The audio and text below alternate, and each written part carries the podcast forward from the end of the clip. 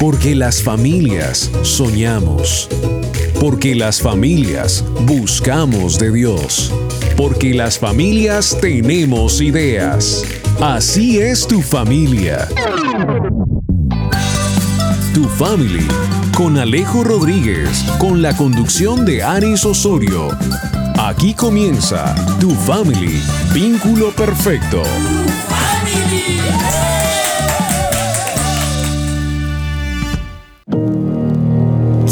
Va a estar bien. Everything will be alright. The whole world's in his hands. Your whole world's in his hands. In the darkness, in the trials, he's faithful and he's true. Your whole world's in his hands.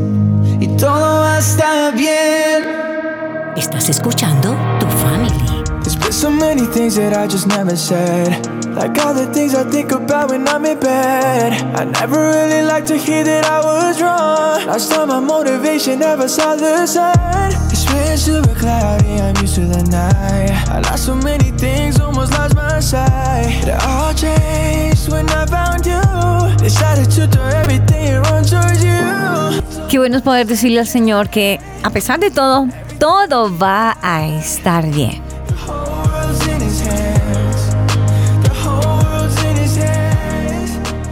Le damos gracias a Dios por un día más, por la mañana, para un saludo cordial a todos los amigos que a esta hora se conectan a tu family.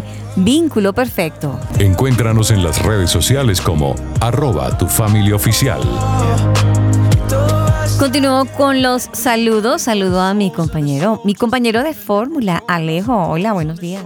Muy buenos días, Aris. Espero te encuentres súper bien en esta mañana donde estamos escuchando aquí ha, ha, Be Alright, una versión de trap, un remix que de verdad me encanta. ¿Cómo fue que dijiste? Jo. Sí, es que así, ¿sabes? En mi mente sonaba mejor, pero hagamos que eso nunca pasa, ¿listo? bueno, esta canción que suena de fondo se llama Be Alright, escrita eh, originalmente por Evan Craft, pero aquí este remix, que es como un trap muy chévere, me encanta, hace participé, tiene un feat con KB y Sam Rivera. Está muy buena esta canción, de verdad que... Una versión diferente, canción- sí. Una versión diferente, sí, o sea, pasamos de la guitarrita tranquila ya a un trap un poquito más activo. Y aún. que- eso nunca pasó, listo, gente, eso nunca pasó. Nah, pero espero que estén Deja. bien, a pesar de mis embarradas, de mis payasadas, que se encuentren bien, que se la estén pasando increíble esta mañana, pues de sábado, que la han pasado bien el fin de semana anterior, el que sigue, bueno, que tengan una semana increíble. ¿Cómo estás tú, Aris? Pues Cuéntamelo todo. bien, siento un fresquito, no sé por qué, pero saber de que estás sentado en tu habitación, en la sala, en fin, pero que no la estás medio vestido para la, para la, para la piscina. Siento un fresquito, no sé por qué, no sé por qué. Ya, ahora me estoy congelando acá, pero lo que me calienta es, es que hace poquito me enteré que, bueno, hace poquito no, vi la final del mundo y me puse feliz porque Argentina fue campeón del mundo. Eso me puso feliz. Argentina Tema de campeón. fútbol, yo paso la hoja, he dicho. Estás escuchando Tu Family, vínculo perfecto. Alejo, ¿te parece si hacemos algo muy importante que debemos hacer todos los días apenas abrimos los ojos, que es muy importante, que es hablar con, con Papito Dios? ¿Te parece si oramos? De una, de una, me parece Dale. excelente.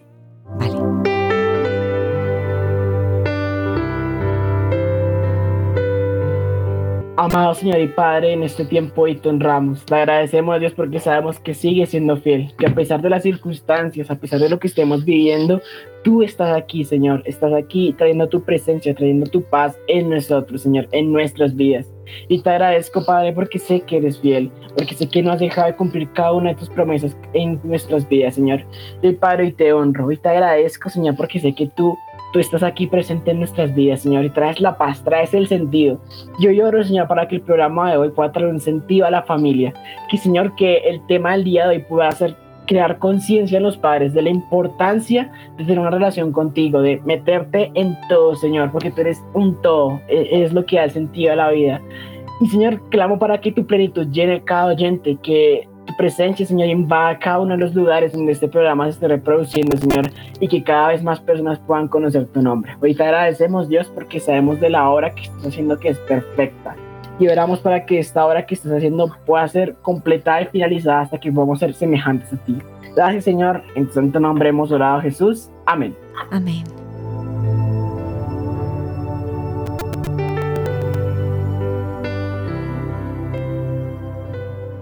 Tu family, vínculo perfecto. Chatea con nosotros. Línea WhatsApp 305-812-1484. 305-812-1484. Tu family, vínculo perfecto. When I found you, decided to do everything you.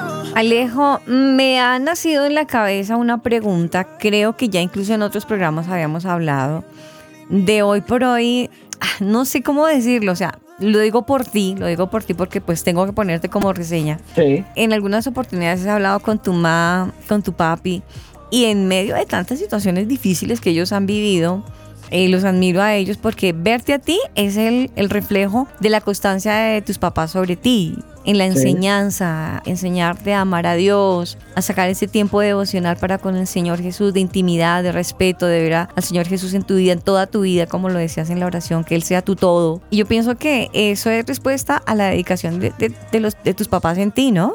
Claro, claro, porque pues por lo menos, así como hablamos en el programa anterior, es la semilla que ellos sembraron en mí y esa semilla es la que actualmente está dando frutos en mi vida. Y es lo que me ha llevado a tomar ciertas decisiones en mi vida para que yo pueda tener un carácter más parecido al de Jesús. Puede que no sea el mismo porque pues me toca trabajar mucho, pero esas decisiones surgieron a partir de la semilla que mis papás plantaron desde que yo era un, chinchecito así muy chiquito, desde que era un niño muy pequeño. Tú eres un hijo de fe, porque sin querer ser repetitiva, eh, eh, Sandrita, tu mamá, mm, nos contaba en alguna oportunidad lo difícil que fue la, el desarrollo de, de tuyo en la pancita de ella, que no fue nada fácil, pero sí, sí, hoy vamos a tocar un tema muy lindo, muy lindo y va más enfocado en los papás que en los hijos, pero también los hijos van a estar en la colada porque pues para todos hay, en la familia para todos hay un poquito de cada porción. Hoy vamos a hablar de lo importante que es cuando los papás están orando por los hijos. ¿Qué sucede? Cuando los papás, cuando los padres oran por los hijos, ¿qué sucede? ¿Suceden cosas buenas? ¿Suceden cosas malas? ¿Será perdido? ¿Será bobada ponerse en ese plancito de orar? Como las viejitas rezanderas en la iglesia. ¿Será, será, será bobada? Definitivamente. Hoy tenemos un tema muy interesante. Así es.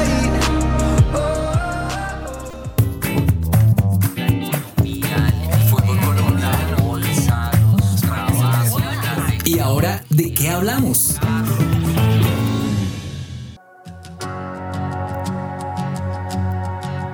Aris Osorio es tu family. ¿Quién soy yo para que el grande me aceptase? Y hoy nuestro tema, como lo decíamos minutos antes, ¿qué sucede cuando los padres oran por los hijos? Oh,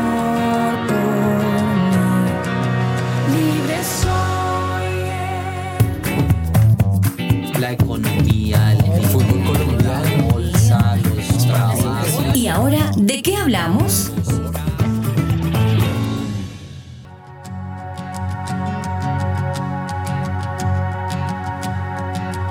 ¿Quién soy yo para que el grande me aceptase? Hoy vamos a hablar de este tema tan maravilloso. ¿Qué sucede cuando los padres oran por los hijos? Decía minutos antes, ¿será perdido? ¿Valdrá la pena que ellos oren por, por sus hijos? ¿O cuántos papás ya estarán desanimados? Dirán, eso ya no vale la pena, eso es perdido, ese chino no tiene remedio, eso ya se quedó así, como dice el dicho, el árbol que nace torcido, torcido se quedó esa vaina, dejémosla así. Ah, yo no voy a gastarle más pólvora al gallinazo. Bueno, cada quien tiene su, Su léxico. su léxico para, para decir quiero orar, no quiero orar yo, no quiero orar otro yo, ya no sé. Bueno, en fin, hay tantas situ- situaciones que suceden en los papás hoy en día por el bombardeo, yo no sé si decirlo visual, lo que escuchan los mismos papás, lo que escuchan los hijos, en vez de alejar, en vez de unirse se alejan más, ¿no, Alejo? Sí, es verdad, por lo menos por la diferencia ideal tal vez de generaciones, Sí. es que suele pasar eso, como que actualmente, digamos, los padres tienen unas ideas diferentes a las que, digamos, nosotros como adolescentes tenemos actualmente. Es decir, ellos de adolescentes en su época piensan diferente a como pensamos nosotros los adolescentes del 2022. Ese es el punto. Y pues como que los padres piensan de la manera, más madura posible, pero nosotros pues lo hemos desde nuestra inmadurez y por eso es que ese choque de ideas hace que nos alejemos y pues obviamente unos se alejan de Dios y pues eso sí ya está terrible. Es, eso es un tema, ese es un tema que con la ayuda de Dios hoy lo vamos a, a desarrollar. Esas generaciones tan diferentes entre los hijos y los papás y también, no sé, no sé, la parte emocional de, de los adolescentes hoy está muy fluctuante y a veces no hay comprensión de parte de los papás para con ellos. Bueno, hay mucha tela que cortar hoy, pero para que toquemos entre tú y yo este tema, tenemos un gran invitado. Hoy nos acompaña Eduardo Martínez. Él es psicólogo, egresado de la Universidad Inca de Colombia. Él es especialista en terapia familiar sistemática. Él dice que se encuentra finalizando algo muy importante, una maestría en desarrollo humano. Qué interesante. Algo también interesante es que él es un hombre casado, él es padre de tres maravillosas hijas. Desde hace 10 años, él sigue las enseñanzas del Señor Jesucristo y lo más bonito es que Él las aplica a su cotidiana vida todos los días, lo que Él aprende de parte de, de, del Señor Jesús, las pone en práctica en su vida y en su familia. Pues sin más preámbulo, a Eduardo Martínez. Le damos la bienvenida, bienvenido a tu familia Vínculo Perfecto, Eduardo. Muchas gracias, Aris. Un saludo para ti, un saludo para Alejo y a todas las personas que se conectan con tu familia y Vínculo Perfecto. Qué bueno, bueno. Yo te siento así como, como, ay, qué pena, como qué nervios. No, fresco, Eduardo. Estás en la familia de tu familia. Mucha gente está con nosotros a, a esta hora reunidos. Ok, muy bien. Yo aquí atento para poder conversar con ustedes y hablar desde mi experiencia personal como papá, pero también con, mi, con algunas ideas que como psicólogo también puedo compartir con quienes hoy nos escuchan y con, contigo, Aris, y con Alejo, que también está aquí acompañándonos. Alejo, yo te voy a contar una infidencia. Solo aquí para los dos. A ver, a ver, cuéntame, cuéntame. Yo te voy a comentar en alguna oportunidad a la iglesia en la que yo asisto, soy maestra de escuela dominical. Sí. Y Eduardo tiene eh, entre sus tres hijas, hay dos chiquitinas hermosas, unidas como ellas solas, y yo les dicto clase a ellas. Y Sí. hay que decirlo, esa- esas, esas muñecas en clase absorben todo y cuando tienen que responder, responden como es, con veracidad y aprenden, ya te digo, absorben todo. Excelente, excelente. Por ellas, sí, por ellas es que hoy, gracias a Dios, eh, Eduardo nos está acompañando en, en el día de hoy. Eduardo, Qué bien, qué bien. Sí, hoy vamos a tocar este tema, pero con la ayuda de Dios y con la, la ayuda tuya, tú lo dijiste como padre y también en tu parte profesional como psicólogo. Decíamos con Alejo, hay papás que dicen, eso de orar, eso, eso de orar está como mandado a recoger. U otros, en su costumbre que traen de, de todos los días, va el niño al colegio, al jardín y a mucho le lo persignan. Mío, que Dios le bendiga, chao, que le vaya bien. Y chao. Eso es todo lo que hay para el niño, ¿eso está bien? Pues mira, yo creo que, como lo decía hace un rato Alejo, tal vez hoy nos cuesta trabajo entender las generaciones actuales, a los papás que somos un poco más ya mayores. ¿Eh? Pero yo creo que hay un elemento importante con lo que planteas y el tema de la oración y es que sí creo que los papás que tenemos una convicción y que estamos conectados con alguna creencia, y aquí lo planteo porque sé que tal vez los que nos escuchan tienen diferentes creencias, pero que estamos conectados con alguna creencia de Dios, cualquiera que ésta sea, creo que lo importante es mantener la fe y lo que nos conecta con, con eso que hemos aprendido de Dios y los efectos que puede tener en nuestra vida, en nuestras vidas. Entonces yo sí creo definitivamente que la oración es eh, muy importante y muy poderosa. Creo que tenemos que como padres también mantenerla todos los días, orar por nuestros hijos y invitarlos a ellos a entender y aprender qué significa también para ellos esa oración o qué, puede, qué poder puede tener. Porque a veces puede ser vacía la oración si los hijos no logran entender también cuál es la intencionalidad que hay detrás de las oraciones. Eh, Sí. Entonces sí creo que, que es muy importante orar, mantener la oración. Eh, bueno, y ahora más adelante iré conectando con la oración con otros temas de los que vamos a conversar, pero, pero sí me parece muy importante que quienes nos escuchan hoy, desde su creencia, puedan entender la importancia de orar, rezar, pedirle a Dios, conectarse con Dios, para que tengamos a nuestros hijos también bajo cobertura y que puedan ellos, los niños sobre todo, moverse y aprender de lo que significa Dios para sus vidas y desde allí eh, puedan entender cuál, cuál es, digamos, el sentido, porque creo que a veces, hoy día tal vez estamos moviéndonos en lugares en los que los niños no logran comprender, los jóvenes no logran comprender y lo ven como algo distante de sus vidas, como si esto no fuera importante para ellos. Uy, Alejo, claro, Está complicado Sí. está como esto.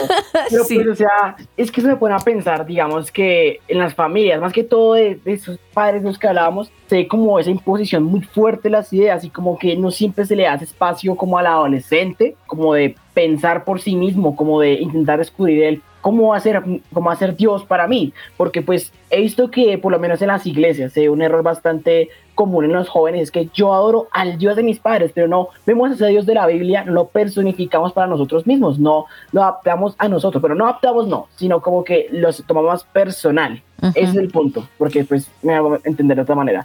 Pero eh, pues pa- eh, quería, quería preguntar una cosa, y es que pues realmente, ¿por qué hemos tenido ese respeto a los hijos frente a ese tipo de asuntos? ¿Por qué hemos respetado a nuestros hijos? Creo que, Alejo, con lo, con lo que planteas, antes de, de hablar del respeto, creo que hay un tema muy importante que tiene que ver con, con las emociones. Y yo Eso iba a preguntar yo, sí, señor.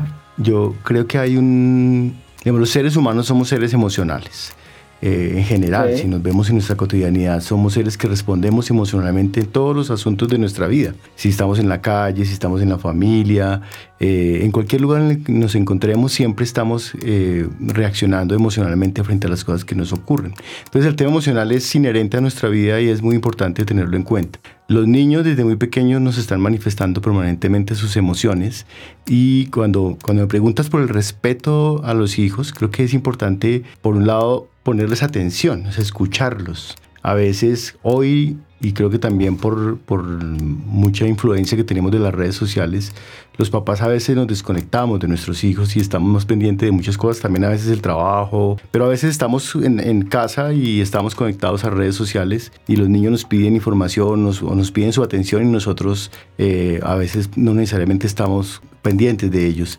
Y creo que respetar a los hijos significa eso, escucharlos, tomarlos en serio, que ellos sientan que efectivamente cuando hacen una pregunta yo les estoy escuchando y les estoy eh, entendiendo también lo que me quieren plantear. Eh, no necesariamente los papás tenemos que estar de acuerdo con lo que los hijos nos dicen, pero el que yo lo escuche y el que yo eh, abra, digamos, mis oídos para escuchar lo que me está diciendo, creo que demuestra que les estoy respetando y de hecho con eso también estoy enseñando a respetarse a sí mismo. Entonces me parece que es muy importante este tema de respetar a los hijos. Se escucha muy bonito, es, es cierto, Eduardo. Es importante respetar a los niños, pero ¿desde qué punto o, a ver, ¿cómo te, cómo te lo expreso? Es importante respetar a los niños, pero que los niños entiendan que por el hecho de que papá me respeta, es- me pongo en el lugar de hijo o de hija, eso no significa que yo vaya a faltarle el respeto a mi papá.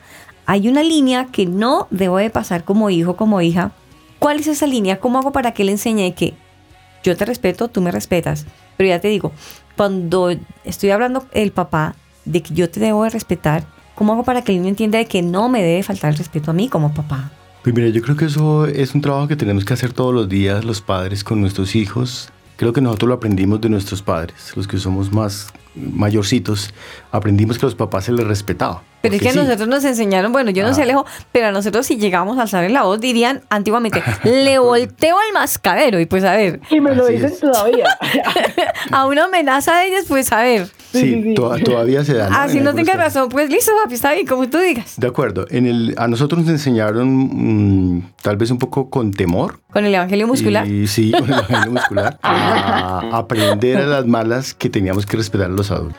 Hoy estamos en otro momento de vida y creo que también allí es importante que entendamos los papás que necesitamos tener carácter con nuestros hijos. Porque hoy en la idea de dejar que los niños también expresen y digan lo que ellos piensan frente a lo que ocurre a su alrededor, que está muy bien, creo que estamos dejando como un poco a la deriva muchas de las cosas que los niños hacen eh, y los jóvenes hacen y creo que ahí perdemos un poco. Cuando digo tener carácter, me refiero a que podamos poner posiciones frente a la crianza de nuestros hijos y esto significa que ellos puedan entender que a los papás se les respeta. No simplemente por un tema de obligación como nos enseñaron nosotros, sino porque estamos en un proceso de crianza, de enseñanza con los hijos, donde ellos puedan entender que nosotros tenemos una obligación como papás de poder orientar lo que esperamos que sean nuestros hijos cuando sean grandes. Claro. Y desde ese lugar que ellos puedan entender el respeto hacia los papás.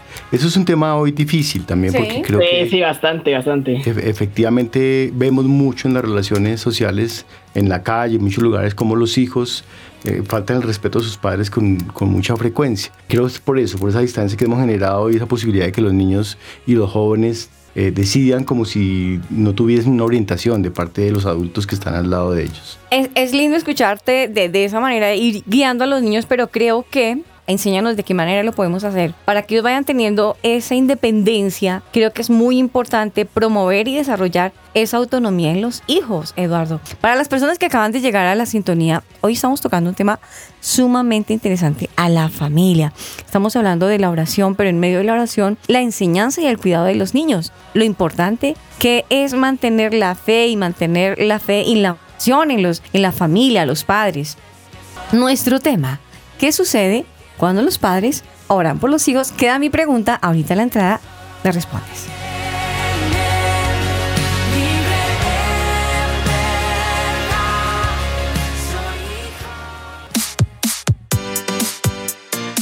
Chatea con nosotros. Línea WhatsApp 305-812-1484. 305-812-1484. Tu family. Vínculo perfecto. Estás escuchando Tu Family. Vínculo perfecto.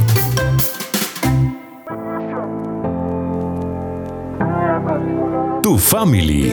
Vínculo perfecto. A Cristo me resucitó. Fui esclavo, hoy soy libre. Mis cadenas se rompió. Ya lo viejo ha pasado, soy una nueva creación. Hoy pregunto a la muerte, ¿dónde está tu aguijón? Y volvemos con tu family vínculo perfecto, hablando de un tema bastante importante en cuanto a las familias. ¿Por qué los padres deben orar por los hijos? La importancia de esto es vital y tenemos un invitado muy especial, el psicólogo Eduardo Martínez, quien está hablando un poquito de por qué debemos hacer esto, que todo base a partir, toda la base es en los valores que hemos inculcado, el respeto, el amor, la lealtad, en fin. Pero importancia de eso es porque hoy por hoy sociedad es bastante compleja y mediante la oración podemos darle un, un- horizonte claro a nuestros hijos a dónde deben de ir. Pero bueno, por ahí nos quedamos en que Aris tiene una pregunta. ¿Puedes refrescarnos la memoria de aquella pregunta? Pero por su pollo. Le preguntaba a, Eduardo antes de irnos a- al, al corte que precisamente de lo que nos estaba hablando, de que ellos deben de tener como una autonomía, de, de esa confianza, el respeto entre él y yo, él me respeta, yo te respeto, bueno, todos nos respetamos ese cuento. ¿Será bueno promover ese desarrollo de autonomía en los hijos? ¿Hasta dónde es bueno? Porque se pueden, se pueden salir de los dedos. El hecho de que tengan esa autonomía ¿Es bueno? ¿Es malo? ¿Qué hacemos ahí, Eduardo? Ok, mira, Aries, yo he visto y, y creo que, que el desarrollo de la autonomía es un elemento fundamental en la vida de los hijos. ¿Y por qué es fundamental? Porque los niños que tienen autonomía toman buenas decisiones. Es verdad, ver, es verdad. A veces entendemos la autonomía como que los niños hacen las cosas por sí solos y están solos. Y de eso no se trata la autonomía. La autonomía hay que acompañarles, nosotros como padres debemos acompañar. Guiada, una autonomía guiada. Una autonomía guiada. ¿Y, Sí. cómo, ¿Y cómo se construye? Digamos que hay diferentes tipos de familias. Hay familias que son muy permisivas con los hijos, hay Ajá. familias que son muy autoritarias con los hijos y hay otras familias que pueden tender a ser un poco más democráticas. Y ahí la Sí. pregunta para quienes nos escuchen es en qué estilo de familia consideran que se mueven. Como a veces podemos estar en todas, como que hay momentos en que somos autoritarios, momentos en que somos permisivos y hay momentos en que somos democráticos. Lo Por- ideal es movernos más en la democracia con los hijos y ya les voy a contar un poco por qué. Cuando somos autoritarios o somos permisivos con los hijos, Eso es libertinaje.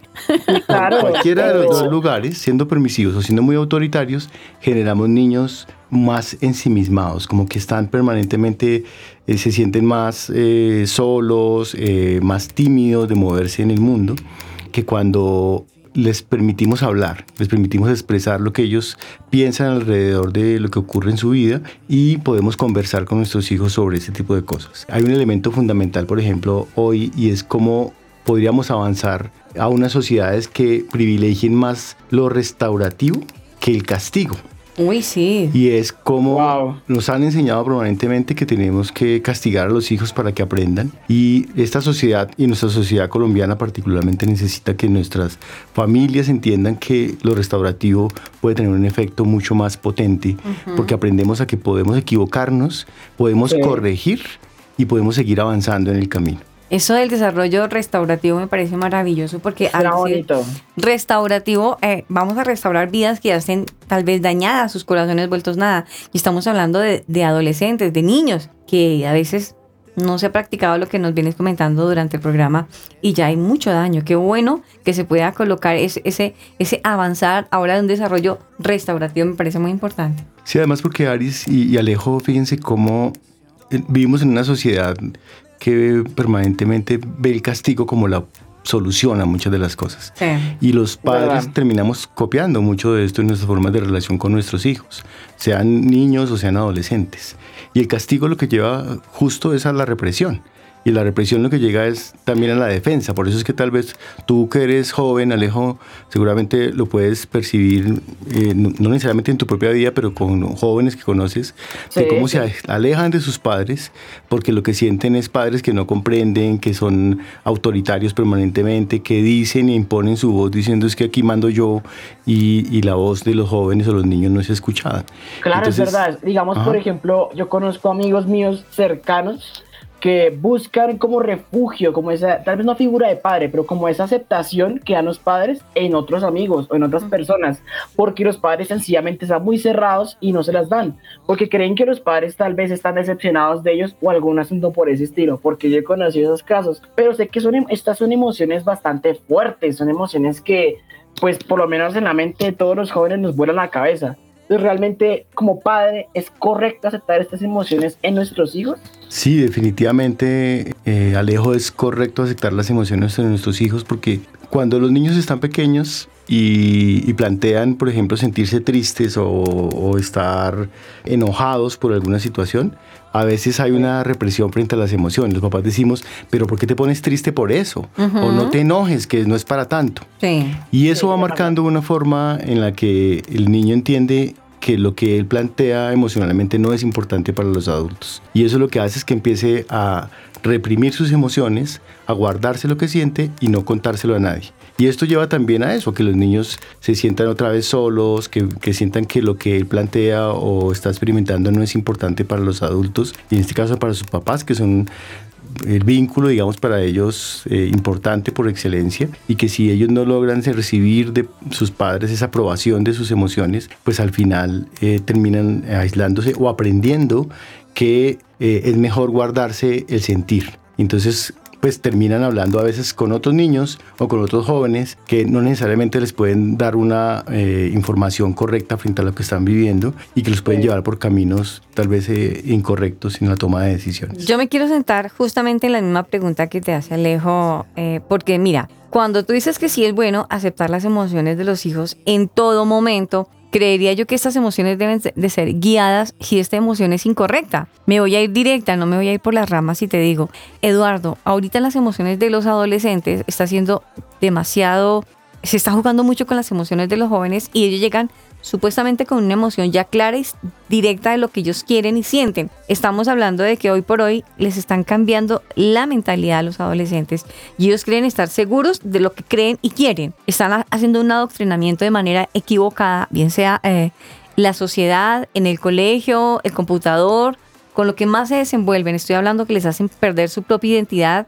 y ya creen estar seguros. Entonces, cuando tú dices que, que es bueno aceptar las emociones de los hijos en, en todo momento, ¿de qué maneras vamos a ubicar que esa emoción que tiene, que él cree estar correcto, que aprendió afuera, que la trajo a mi casa, que porque es una emoción yo lo tengo que aceptar, ¿cómo hago para corregirlo sin ir a herirlo? respetarle su emoción, pero hacerle entender de qué manera. Yo creo que hay- aquí hay que hacer una puntualizar en algo.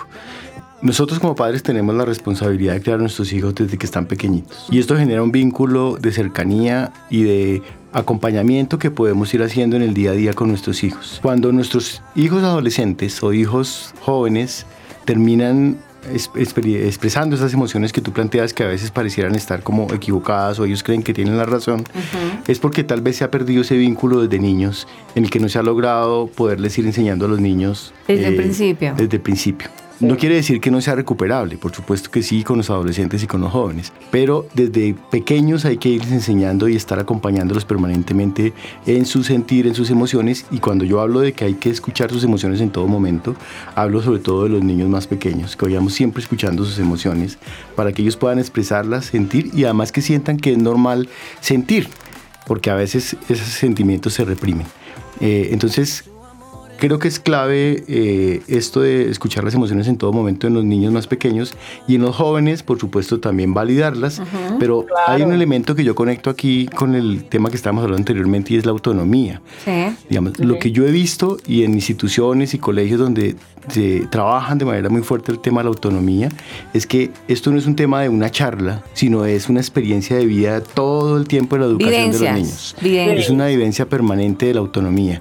Cuando los niños y los jóvenes aprenden a ser autónomos de verdad, toman decisiones correctas. ¿Y eso qué quiere decir?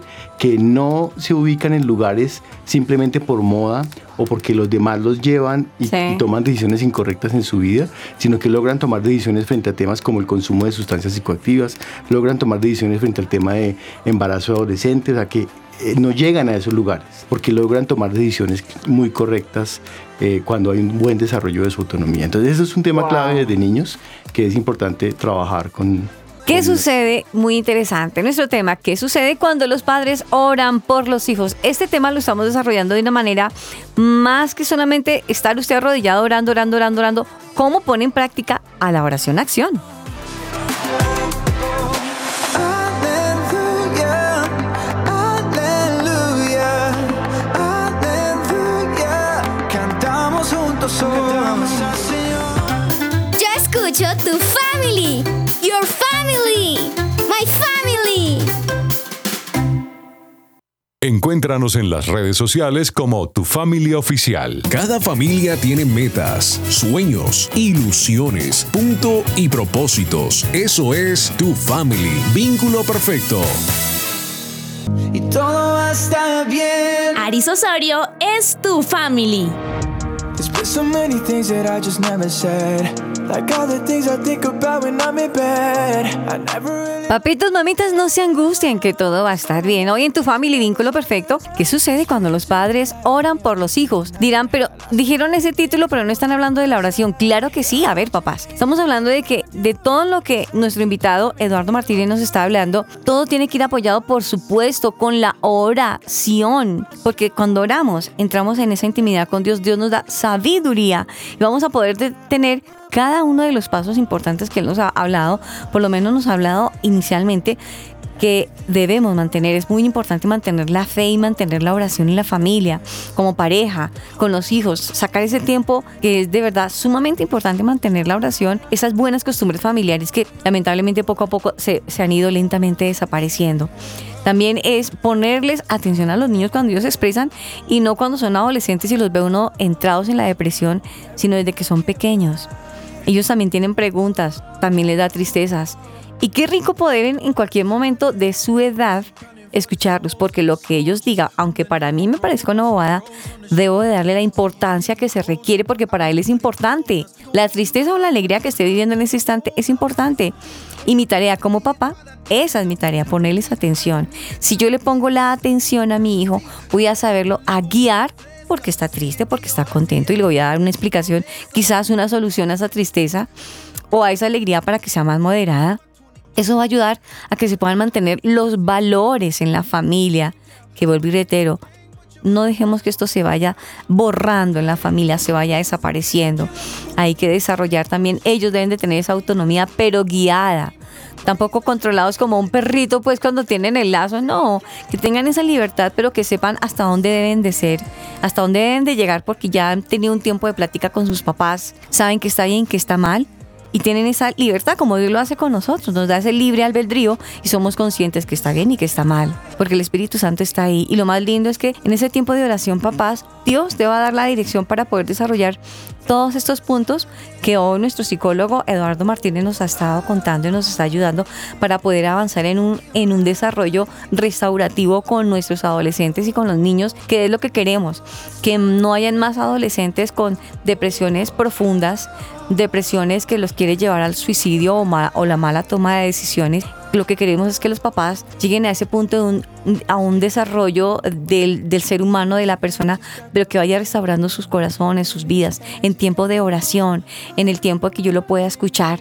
Porque lamentablemente, papás, el castigo, cuando yo empiezo a tener ese castigo antiguo que nos daban nuestros padres de golpes, eso solamente lleva a los adolescentes, a los niños a tener un comportamiento de, represión y hasta de rebeldía. Y ahí las cosas se van a confundir y, y- y se salen las cosas de, su cauce.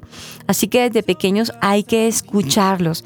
Es más o menos lo que hoy escuchamos por, voz y por el consejo que Eduardo Martínez nos da hoy. Alejo, todo esto lo que he estado platicando y que lo que nos ha estado compartiendo Eduardo, Sí.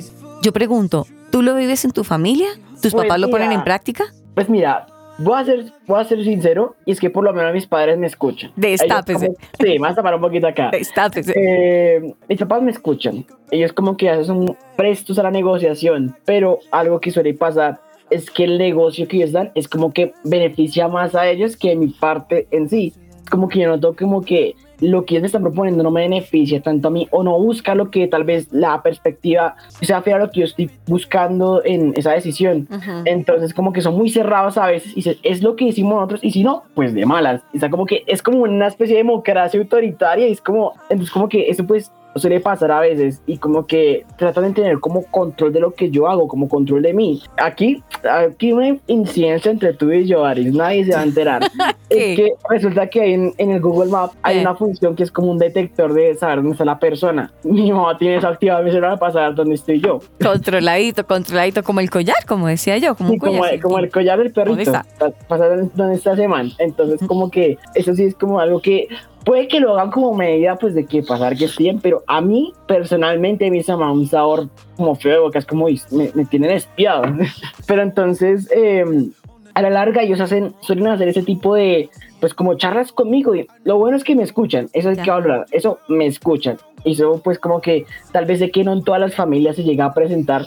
Y como que ese tipo de frases, cuando suele pasar, cuando hay niños pequeños y lloran, dice, ah, chille y le casco encima para que chille por algo. O sea, he Sí. escuchado eso mucho y es Sí. como, uy. Entonces, como que con base en lo que estamos hablando, realmente siento que el uso de ese tipo de frases lo que hacen es generar objetivo contrario de lo que se está buscando con la autonomía, con la oración del poner en acción lo que estamos orando. Si queremos, estamos orando que nuestro hijo vuelva a, a querernos, y, pero estamos tomando ese tipo de actitudes de, pues, de esas represalias en contra de nuestros hijos, pues creo que estamos haciendo como, hasta, realmente no estamos haciendo nada. Entonces, eh, pues realmente quería preguntar, ¿Cómo podemos tomar acciones reales para que la relación con nuestros hijos vuelva a ser buena mediante la oración y también las acciones?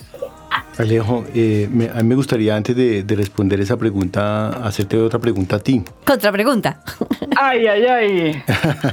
Ya que cuentas un poco tu relación con tus padres, Ya que destapó, chino, pues ya. eh, me gustaría preguntarte si tú te imaginas cuál es la razón por la cual tus padres tal vez asumen ese, esa relación un poco ambivalente de ser democráticos porque te escuchan, pero también por el otro lado son autoritarios o como que te reprimen un poco. ¿Cuál crees que, qué crees que lo que hay detrás de eso? Tú, que conoces un poco a tus papás, ¿qué, qué será lo que hay detrás de eso para que no, tú no sientas que, que, que es tan justa esa que se coanime la, decisión que no es justo contigo.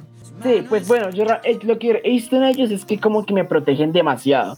O sea, a mí, desde mi punto de vista, desde mi perspectiva, pues yo tampoco es que sea el cacao aquí de defensa personal. Ay, ¿qué pero tal? pues ellos, pues no sé, siento que me también como un niño muy pequeño. Entonces como que temen de que, digamos, yo me roben o algo así cuando yo, pues cuando sé que vivo en tercer mundo y voy a saber cuando alguien me quiere robar, ¿sí? Es como que siento que ellos no piensan que yo no tengo como ese sentido de como de cuidado, de que tal vez de que estoy en peligro o algo así. Siento que la raíz es porque es que siempre me dicen, es que la hacemos para cuidarlo y me echan una charla de ¿Es que cinco la qué? horas. ¿Es que la qué? que me- lo, hace- lo hacemos para cuidarle y me echan una charla como de cinco horas para decirme por qué me están cuidando. Y es como, ay, sí, ya, ya sé que me están cuidando, gracias. Pero pues siendo que la raíz es eso, como que toda- todavía cre- me ven como un niño muy pequeño que tal vez no sepa eh, qué hacer y qué no hacer. Claro, fíjate, y, gracias por responder, Alejo, porque creo que los padres tenemos que aprender a cómo generar confianza y seguridad en nuestros hijos. Hoy seguramente muchos padres, y yo lo vivo también en lo personal, y es, eh, pasan muchas cosas en, afuera, en la calle, que no nos dejan totalmente tranquilos y seguros cuando los hijos están lejos de nosotros, porque tenemos el temor de que algo les pueda ocurrir y seguramente eso nos lleva a ser un poco sobreprotectores. Y esto obviamente puede resultar negativo para los hijos porque así como tú lo expresas, Alejo, sientes que, que no es tan justo como las decisiones que toman tus papás. Pero, pero fíjate que mi pregunta, y es una pregunta para todos los que nos escuchan, los papás que nos escuchan, es cómo estamos brindando seguridad y confianza a nuestros hijos y cómo nuestros temores a veces terminan limitando la posibilidad de que nuestros hijos se desarrollen.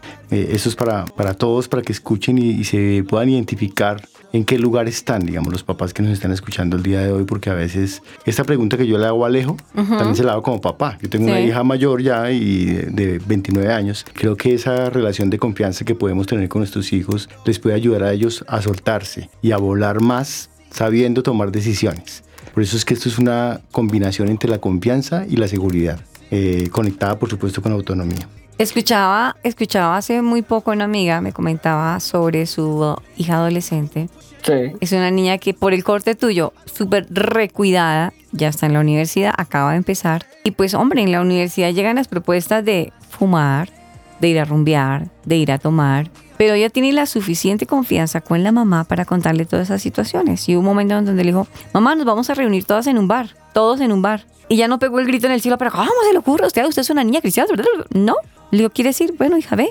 No la reprimió, tampoco le aplaudió, porque ella era consciente de las enseñanzas, como tú decías, Eduardo, de ese tiempo de, de- plática con mi hija, que hay una confianza. Yo sé mi hija cómo va a actuar frente a esta situación, tampoco la voy a reprender, porque ella necesita esa autonomía y saberse enfrentar, porque yo no voy a estar toda la vida enfrente, esto está bien, esto está mal, decida, no decida. Ella tiene que en cualquier momento enfrentarse sola y tomar decisiones. De acuerdo, Alice. Y fíjate que cuando a los hijos se les reprime, ¿Mm? que son esas experiencias, por ejemplo, de estar con los compañeros, de compartir con ellos, cuando están, por ejemplo, en la universidad, que es una cosa que es muy difícil tener a los hijos en una burbuja para que no les pase nada. Creo que la confianza que los papás pueden construir con sus hijos para que ellos puedan experimentar esos espacios con lo que está diciendo Aris, es que ha habido todo un tema previo de conversaciones, de explicaciones, de, de escucha también de lo que la hija en este caso está viviendo, da la posibilidad de que ellos sepan cómo enfrentar las cosas. Porque la represión lo que hace es que luego, eh, cuando tengan la oportunidad los hijos... Se es escapan si y se enloquecen. se sol- como Sí. si les soltaran las amarras para ir a hacer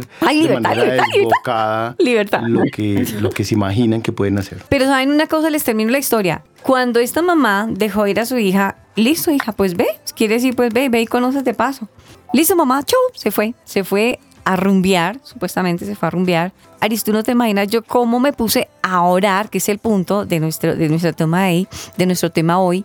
Dijo Aris, yo me, yo me, me arrodillé a orar, a orar, Señor, guárdala, Señor, por favor, Dios mío, por favor, así oraba, pero no le demostró la angustia que como mamá sentía, el miedo y el temor porque le iba a exponer algo que la niña nunca había experimentado, pero tenía que vivirlo. La chica se fue a rumbear, ella se quedó orando en su casa, pero con toda su alma. A las horas llegó, ay no mamá, qué jartera. Eso ya no se puede hablar. Unos chinos estaban fumando, qué horrible, y todos bailaban y gritaban, y esa música todo volumen, y eso bajito. No, no mami, yo me desesperé y tuve que salir. Entonces ella tuvo la madurez de mirar el panorama que no era atractivo, nunca se lo prohibió su mamá y ya pudo sacar una propia conclusión y se dio cuenta que eso realmente totalmente vacío para ella, que no le sumaba nada. Nada, nada. Y fue una decisión que maduramente pudo tomar, pero porque había un preámbulo muchísimo antes de plática y de cierta libertad, pero porque había una mujer que hay una mujer que está todo el tiempo orando por esa hija, sin estar reprimiéndola, pues, sacándole los ojos, usted cuidadito, usted cuidadito. No, hay una libertad, pero condicionada, ¿no? Sabiendo de que Dios está con ellos.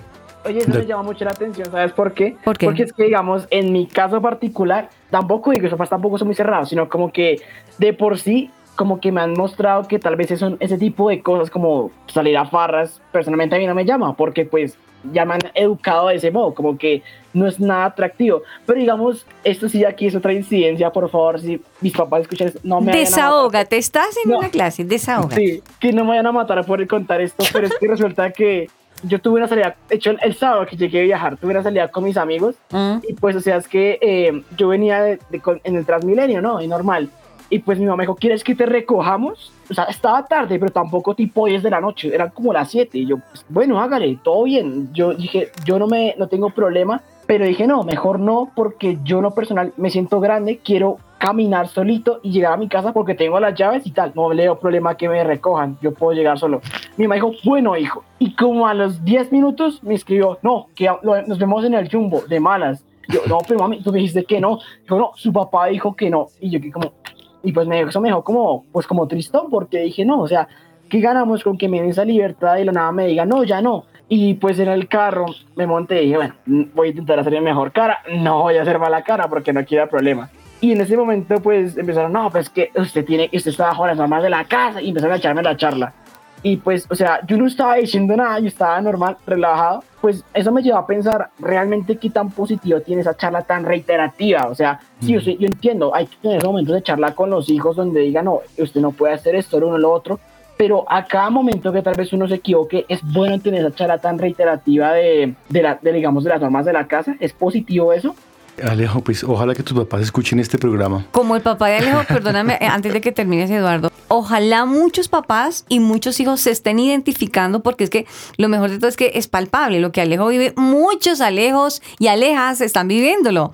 Y muchos papás, de miedo y de la inseguridad de todo lo que está pasando en, en el mundo, pues el terror. Ellos dicen, no, yo prefiero tenerlo en el carro, en la burbujita de oro. Eduardo, ¿qué solución? ¿Qué está pasando ahí? Yo creo que, como ya lo hemos dicho en varios momentos, eh, el temor que podemos tener los papás de que algo le ocurra a los hijos eh, es el que a veces nos lleva a, ser restrictivos con la posibilidad de que se muevan solos en, sus espacios cotidianos. Y queremos estar ahí para protegerlos. La, la intencionalidad, digamos, de fondo, como la planteas, Alejo, es la intención de protegerte. Sin embargo, tú te sientes incómodo con esa protección. Eh, y yo creo que esto eh, pues nos puede generar aquí una gran reflexión también para los que nos están escuchando y es como si lo viéramos como con una mm, metáfora de una cometa, como los padres tenemos a los hijos que soltarles la pita y, cuando veamos que es necesario jalarla, eh, porque es la forma como volamos la cometa. O tenemos que soltarle la pita para que vuele, pero estar siempre ahí para que haya esa conexión eh, de seguridad. Creo que con lo que nos plantea Alejo, los papás tenemos que aprender a, a, a ser un poquito más tranquilos, sabiendo que hay una cantidad de cosas alrededor que pueden ser difíciles que los hijos tienen que vivir, pero también sentirnos seguros de que lo que le hemos enseñado a nuestros hijos eh, de cuidado, de protección, eh, ellos lo van a poner en práctica muy bien para poderse mover en los espacios en los que están. Creo que es muy importante en el tema que estamos desarrollando hoy, qué sucede cuando los padres oran por los hijos. ¿Será que esa desconfianza, ese miedo, ese terror, nos falta o falta de los papás más tiempo en intimidad con Dios, más confianza en Dios? Si han estado orando por sus hijos y desean lo mejor para ellos, ¿por qué hay tanto miedo? ¿Por, por a- terror a qué? Cuando uno ora, descansa y espera que Dios obre, que Dios haga parece que uno quisiera ayudarle a Dios y como que uno no cree que ese tiempo de oración que se supone que los papás están sacando constantemente por sus hijos como si fuera en vano. ¿Será que nos falta más confianza en Dios en medio de cada oración? Nuestro tema, ¿qué sucede cuando los padres oran por los hijos? Alejo está dejando una pregunta bien en alto que nos podríamos quedar ya casi llegando a la parte final, Eduardo, quiero dejarte la pregunta y nos vamos para el break. ¿Será que falta más tiempo de oración en los papás? No estoy confiando plenamente lo que yo estoy haciendo de que es orar y confiar y descansar en Dios. Ya me respondes.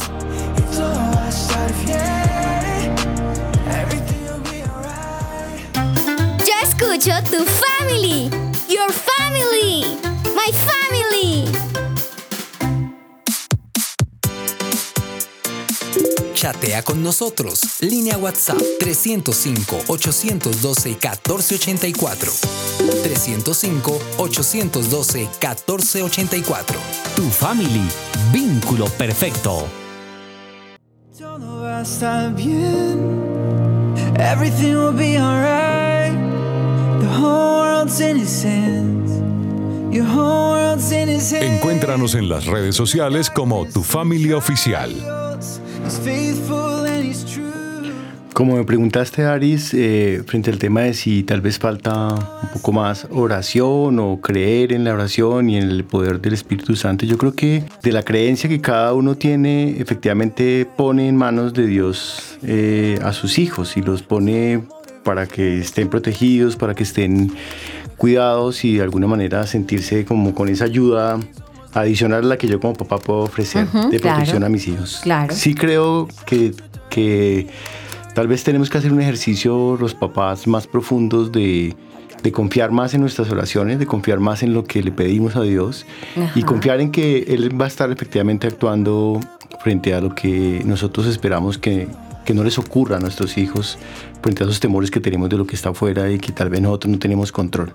Tal vez ahí es depositar el control a Dios y decir, yo sé que mientras yo no estoy ahí, tú Dios vas a estar en- desde la fe que tengo pudiendo cuidar a nuestros hijos también. Y eso es un tema también de soltar, de soltar como papás y de estar tranquilos también en que Dios efectivamente nos cuide y nos proteja cuando nosotros tenemos una relación realmente cercana con Dios. Y pues es una invitación para que cada uno pues lo pueda mover. A veces nos movemos muy desde la religiosidad, planteándonos como cosas como que así dice la Biblia, así lo plantea tales versículos y a veces eso le damos ese Aléjate. poder a Está ese Dios. lugar, pero no en, en nuestro realmente convicción de la relación que yo tengo construida con Dios y en la que pongo toda mi fe para que eh, Dios esté actuando efectivamente en nuestra vida, en nuestra familia. Alejo, tú decías minuticos antes mientras que Eduardo platicaba algo. ¿Qué fue lo que dijiste? Minuticos antes, pues yo estaba hablando pues como de mis inconvenientes, de mis problemas con, con que no me dejen a veces salir solo y pues como que me protejan demasiado. Pero pues ya que estamos hablando de pues de tanto de que yo, de que no, es que no me dejan salir, eso es que me tienen encerrado. Cosa que pues me han dejado salir, pero no, no de la manera en la que, en la que yo hemos demostrado confianza de que pues ya puedo valerme de mí mismo. Pero pues bueno, ya que estamos aquí hablando de esto, Eduardo, ¿tú cumples lo que estás hablando aquí? ¿Cómo es tu relación con tus hijas? Vámonos, metámonos al rancho. Se puso Bueno, picante la cosa. Ahora sí llegó la, la hora de la verdad. Hablemos con este papá. Dejemos al psicólogo que tantos consejos da a los, a los papás. Ahora tú como papá tienes dos hermosas muñecas. ¿Ellas qué tal? ¿Responden a todo lo que tú nos cuentas? Como te comentaba Aris hace un rato, tengo tres hijas. Sí. Dos pequeñas, una de 9, una de 12 y otra de 29. Entonces ya también pasé por ese lugar de tener una hija adolescente, Uy, claro. digamos, joven y obviamente ya hoy en su adultez, que me implicó también unos retos y también tengo otros retos nuevos con las más pequeñas. Claro. Pero ¿cómo, ¿cómo yo he puesto en práctica esto? Y ya lo hablo desde el lugar más desde lo humano mío como padre. Sí. Y que con mi hija mayor, quiero contarles que, que yo intenté y he intentado siempre establecer una relación de mucha cercanía y confianza. Aunque haya cosas que no me gusten o no me hayan gustado de lo que ella hacía. Por ejemplo, voy a contar aquí una infidencia. Mi hija mayor tuvo novio desde muy temprana edad. Con la mamá nos separamos y la mamá, ella vivía con su mamá y ella tuvo novio desde muy temprana edad. Yo me opuse siempre a, a esa situación que tuviera novio porque me parecía que todavía no era la edad a los 14, 15 años.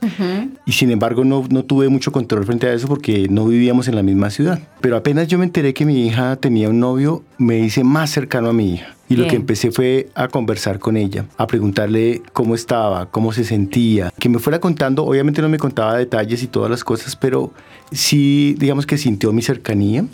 Cuando ella terminó con ese primer novio que tuvo, eh, tengo que contarles también otra infidencia, es que me puse supremamente feliz. Ay, O sea, qué yo saltaba en una pata porque decía, ven, por fin dejo a este muchacho. Eh, pero, pero fíjese que aquí el lugar, y esto obviamente lo hice porque tengo formación como psicólogo, pero quiero, esto lo pueden hacer ustedes como papás, y es que yo me puse en el lugar de escucharla. Ella estaba triste, muy triste cuando terminó con su novio. Y lo que yo hice, a pesar de que ten- tenía alegría por un lado, lo que hice fue ponerme al servicio de ella. Y lo que hice fue empezar a preguntarle, cuéntame cómo te sientes. Y ella lloraba y lloraba y me contaba que estaba triste por esto, por una cosa, por la otra. Y yo la escuchaba y le fui preguntando muy desde lo humano, es qué necesitaba y qué necesitaba de mí para que yo la acompañara. Yo creo que esto fue una cosa muy importante para la vida de mi hija, porque de ahí en adelante, que fue Sí. su primera como, como dolor, si Amoroso, quieren, sí. amoroso, empezó a confiar en su papá. Oh. Entonces fue una relación permanente que hoy, ya hoy teniendo 29 años, todavía me habla y me cuenta cuando tiene problemas con su relación de pareja. Mira. Me llama, me busca. Yo soy la primera persona que ella busca para conversar cuando ella tiene alguna situación. Entonces, papás, la invitación es, yo no soy una persona perfecta, no les estoy hablando desde el lugar tampoco de la psicología, ya hablamos unas cosas antes, pero ahora desde el lugar de ser papá, desde este lugar humano que vivimos todos los seres humanos, es estén cercanos a sus hijos, a, a preguntarle cómo se sienten con esas cosas que a veces nosotros queremos reprimir o que yo hubiese podido, como les conté en este pedacito de la historia, haber dicho, qué bien que terminó con ese novio. Y le, se lo pude haber dicho a ella. Pero hoy mi reflexión es que si yo hubiese hecho eso, lo hubiese alejado de mi vida. Y lo que hice al contrario, de ponerme en una posición de mucha escucha con ella, de mucha comprensión, fue que ella estuviera muy cercana a mí. Y si hoy ustedes le preguntaran a ella sobre cómo se siente, ella les va a decir que siempre que tiene una situación de dificultad, lo primero que hace es hablar con su papá. Entonces, eh, eso digamos con la mayor, con las chiquitas es otra historia, estamos en otros tiempos, Claro. pero, claro, pero claro. también con ellas yo intento aplicar permanentemente la posición de escucharlas, de preguntarles. No es fácil tampoco, también les quiero decir papás que, y seguramente ustedes lo viven, que a veces hay cosas que nuestros hijos no sabemos manejar. Porque yo soy por nos- eso muy y cuestionativos. que nos ellos sacan cuestionan. de quicio. Los niños ¿Y de hoy todos? cuestionan ¿Por qué? permanentemente ¿Por más. qué? Así como Alejo, seguramente cuestionará permanentemente lo que sus padres dicen. Me cuidan tanto. Es por poner ejemplo, Alejo, pero seguramente tú no eres así, pero muchos de los niños de hoy día pequeños cuestionan las decisiones de los papás permanentemente. Y eso nos pone también a nosotros en una alerta de cómo manejar esas situaciones con los hijos. Creo que no hay que perder la lógica de lo que hablábamos hace un rato y es que nosotros podamos escuchar a nuestros hijos, validarlos, hacerlos sentir importantes para que ellos puedan expresarnos y ir construyendo confianza con nosotros. Que ellos sientan que nosotros efectivamente les estamos brindando seguridad y confianza hacia adelante. Estás escuchando Tu Family. Vínculo perfecto. ¿Qué sucede cuando los padres oran por los hijos? Hoy Eduardo Martínez, psicólogo, nos ha puesto en un contexto y nos ha como confrontado también a los papás qué se está haciendo mal, qué se está haciendo bien, qué debemos de reforzar en el mismo con la crianza y el desarrollo de los niños a, a la oración-acción.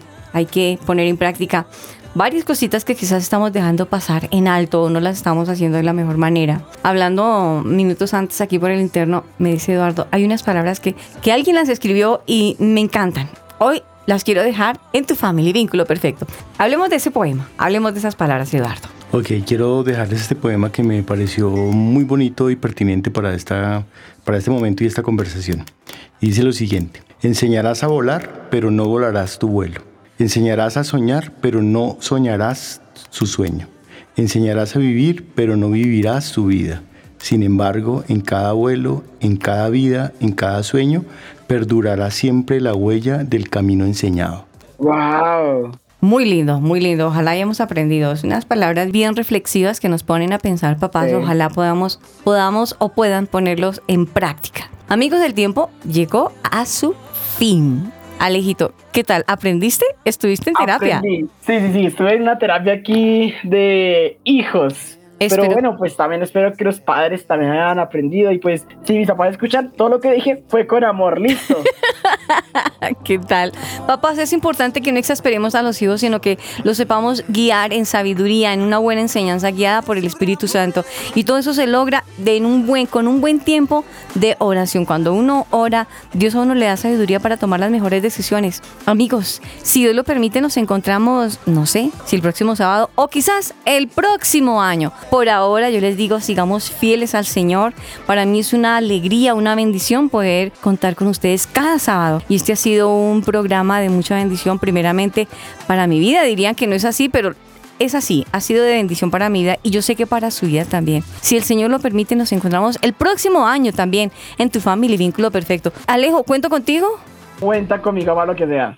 Listo. Eduardo, muy contentos porque cerramos ya con broche de oro este año con un tema muy importante. ¿Qué sucede cuando los padres oran por los hijos, pero en medio de la oración hay cositas que hay que poner en práctica? Eduardo, gracias por acompañarnos en este bonito cierre de año. A ti, Aris, muchas gracias por la invitación.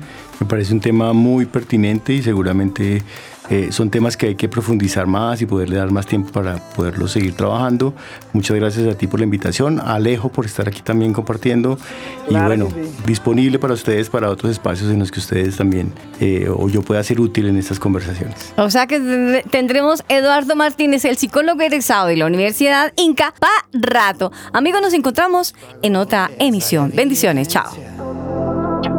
De su infinito amor. Ahora vivo, ahora vivo. Se lo debo a él, soy la evidencia de su gran poder.